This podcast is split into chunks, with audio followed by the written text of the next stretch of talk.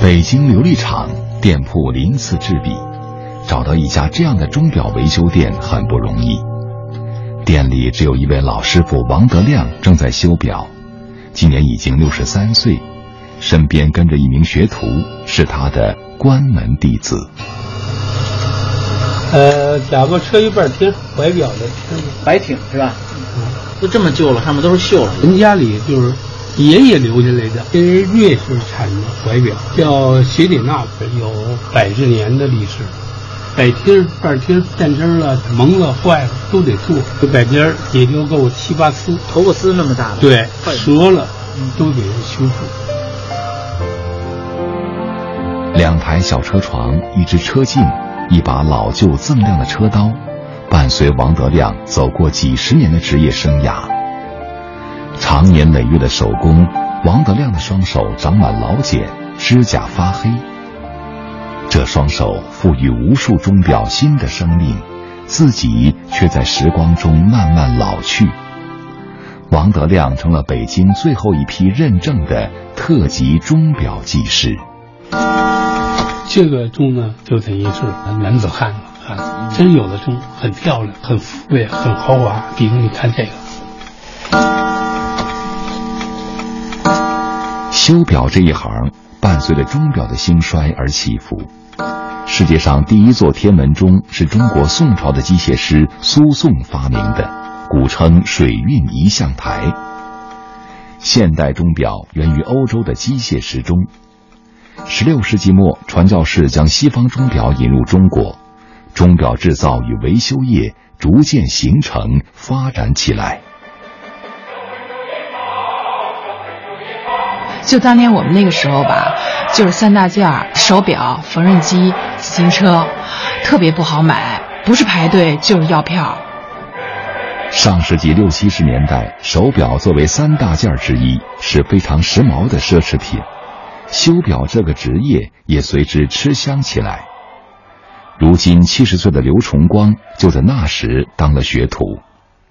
刘崇光回忆，修表业鼎盛时期，从业者云集，公司开办修表培训班，商场开设钟表修理部，街边的个体修表摊儿比比皆是，修表的人甚至要排队。西单这块地方啊，八十年代我最多的时候，一天接修一百八十只表。修表是个精细活，年轻人分到修表厂，跟着老师傅边看边学，先拆后修，先学钟后学表，钉补漆车焊五门基本手艺要踏踏实实学上三年。刘崇光说：“修表这一行讲究心性和精细，一块表几百只细微零件，维修时要坐得住，看得准。”拿得稳，拿那镊子一夹这轮，你手一哆嗦，它就跑了。结果在哪儿粘到这儿了？头发上。还有的啊，一个小的女表的擒纵插，最后找不着了，让苍蝇给拿走了。所以它很小很小的。实际上，过去服务行业里边管叫先生的只有修钟表的，因为它是很精密的一个工作。关于先生的称呼，王德亮有另一种说法，他的祖辈曾给皇宫修表。为什么叫先生？他在皇帝面前修表，他也坐着修表。其他的理发馆你得站着给人理，这修表的就得坐着，所以称他为先生。在修表行业风光的年代，每年都要举行大比武。平日里低调的钟表师们，这时会拿出压箱底的绝活。王德亮至今还记得，当时北京四九城有一群身怀绝艺的江湖老前辈。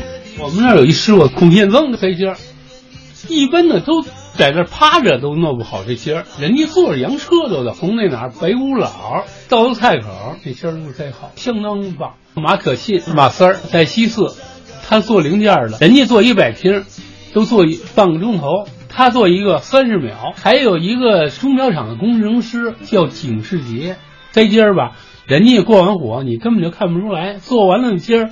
安上就合适，一点不用修，不用改。每只表都有一段故事和情感，钟表维修师必须存有敬畏之心，不能辜负客户的信任。一九七五年，一位慕名而来的老人找到王德亮，塞给他一块锈迹斑斑的怀表。这是老人祖辈传下来的遗物，承载着整个家族的记忆。这老头呢，找了数个钟表店没修走，他说：“你看看能给修走？你说多少钱是多少钱。”那表当时因为人家重托在这边上了。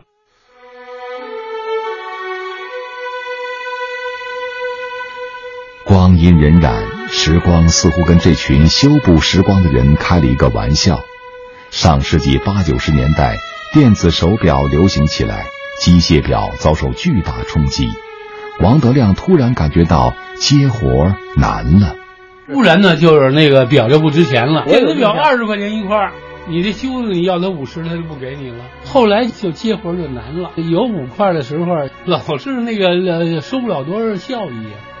就钟表就完了。八十年代末期末期对，修的高级表的人呢又不多，你小门小巷他又不敢不认，弄了一大堆钟表匠都失业下岗。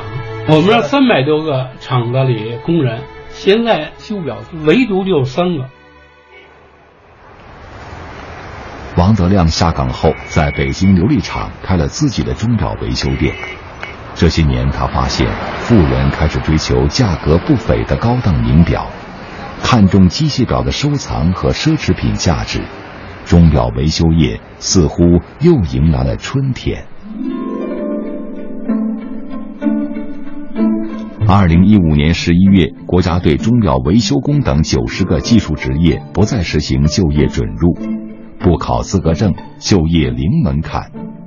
可愿意从事钟表维修业的年轻人还是越来越少。几年前，一位叫张振宇的年轻人偶然来到老王的店铺，一来二去成了老王的关门弟子。这孩子们自个儿跑这点儿是太难能可贵了。十年前了，十九岁开始学的这个，觉得老的机器经过这么多年它还能转，觉得其实挺神奇的。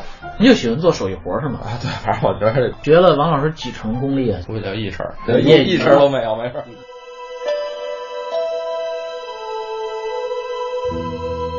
顺着风，陈年的酒香赶过来，在岁月的褶皱里滋养苍白的词语和一些隐秘的疼痛。秋水之上，时光被窃取了记忆，所有的风景都成为永恒。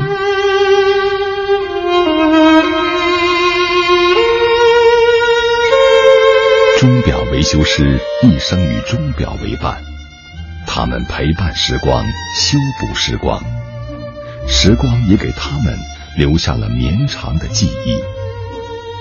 这个受人尊敬的职业今天还在，希望将来钟表维修师仍能和时光走在一起。